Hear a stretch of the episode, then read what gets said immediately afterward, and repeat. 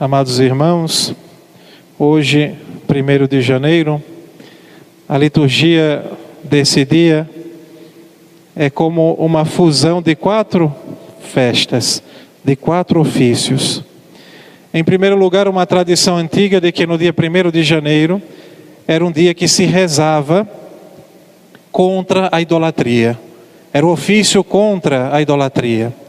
Nós sabemos que muitos dos cristãos recém-convertidos vinham do paganismo, principalmente aqueles que foram evangelizados pelo grande apóstolo São Paulo. Depois, também no dia 1 de janeiro, havia uma festa em honra de Nossa Senhora, Mãe de Deus. No calendário novo, na reforma de 1970, foi resgatada essa Santa Missa da maternidade divina para o dia 1 de janeiro. Também a circuncisão de Nosso Senhor e a oitava do Natal. Ainda estamos na oitava do Natal. Essas quatro, esses quatro ofícios estão dentro do ofício de hoje, tanto no breviário que o padre reza, os religiosos rezam, como na liturgia da Santa Missa.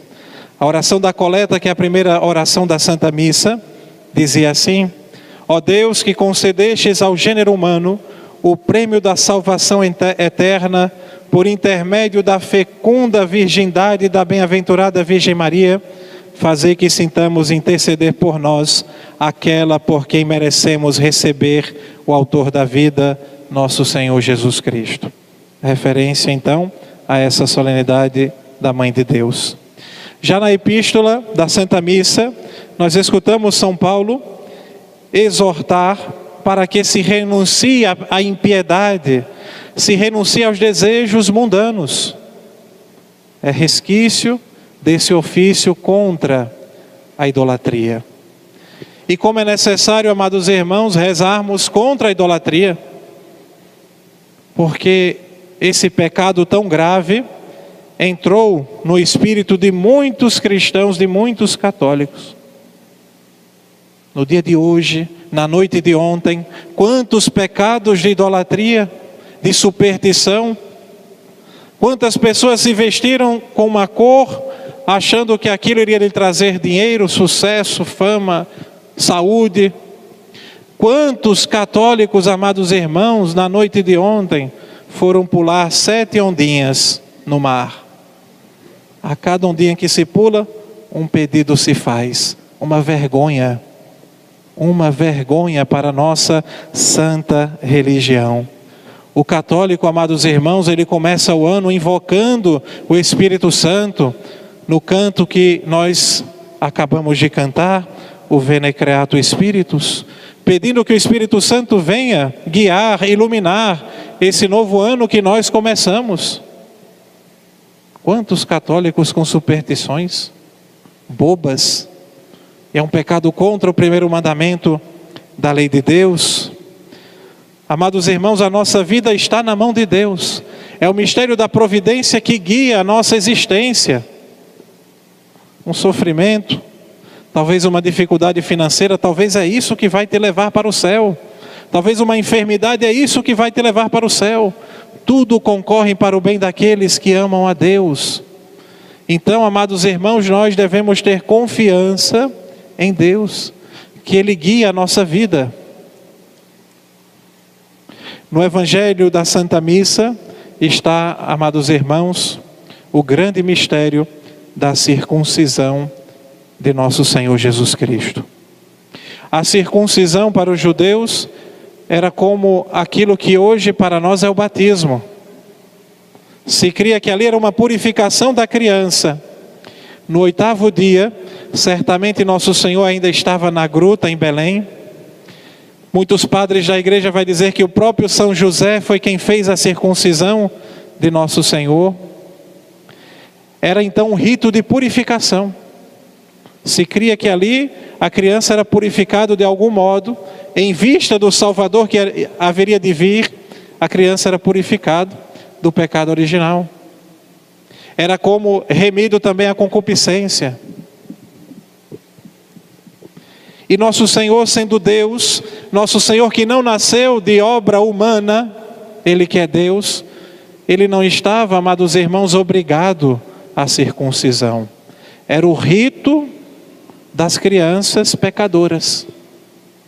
E nosso Senhor se submete à lei para nos dar o exemplo daquela circuncisão que ele viria trazer, a verdadeira circuncisão, a circuncisão espiritual, que é o santo batismo. E nosso Senhor se humilhou mais uma vez, ou melhor, por primeira vez, nosso Senhor entra na fila dos pecadores, assumindo ele a nossa condição humana, com exceção do pecado, ele que não poderia pecar, ele quis parecer com um de nós. Ele quis parecer com um pecador, como ele também vai ser batizado vai entrar na fila dos pecadores no dia do seu batismo. Ele é Deus, amados irmãos. Nosso Senhor não, não veio de obra humana e nosso Senhor não tinha o pecado original. Ele não estava submisso a essa lei, mas ele quis dar o exemplo.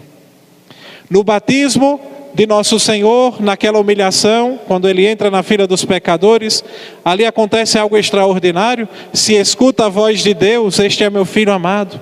Uma pomba desce sobre a cabeça de nosso Senhor.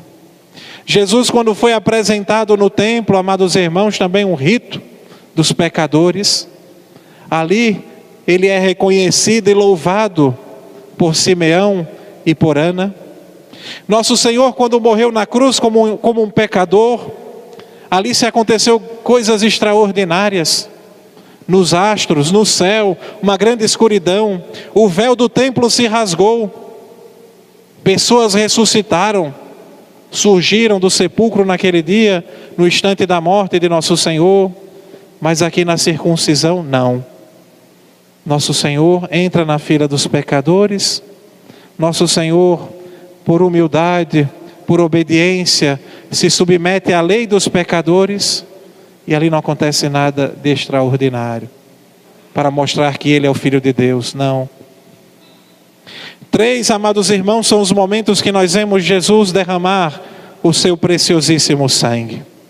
Nós vemos nosso Senhor na circuncisão derramar as suas primeiras gotas de sangue sobre a face da terra. Certamente era algo do, doloroso, um corte, a carne era marcada. Ali, por mão de São José, ou por mão de algum ministro sagrado, nosso Senhor derramou as suas primeiras gotinhas de sangue.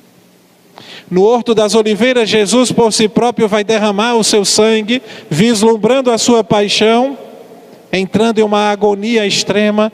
Jesus vai soar sangue e mais uma vez vai derramar o seu sangue redentor sobre a face da terra. E no mistério da flagelação, no pátio de Pilatos e também no altar da cruz, pelas mãos dos ministros de Satanás, nosso Senhor vai derramar o seu preciosíssimo sangue mais uma vez, a derradeira vez. Como manancial, abundante sangue, todo o seu sangue vai ser derramado no altar da cruz então, amados irmãos, este é o começo da nossa redenção. O sangue de nosso Senhor começa então a gerar vida na terra, as, com essas pequenas gotinhas do seu preciosíssimo sangue derramado sobre a face da terra. Então, amados irmãos, peçamos a nosso Senhor, nesta Santa Missa, nessa grande festa que nós celebramos, da circuncisão, também da oitava do Natal, que nós possamos viver esse novo ano com radicalidade, a nossa circuncisão espiritual, que é o santo batismo. Que nós, amados irmãos, vivamos segundo Deus, segundo o Espírito, e não segundo o mundo, segundo as superstições e as idolatrias mundanas. Louvado seja nosso Senhor Jesus Cristo e Sua Mãe Maria Santíssima.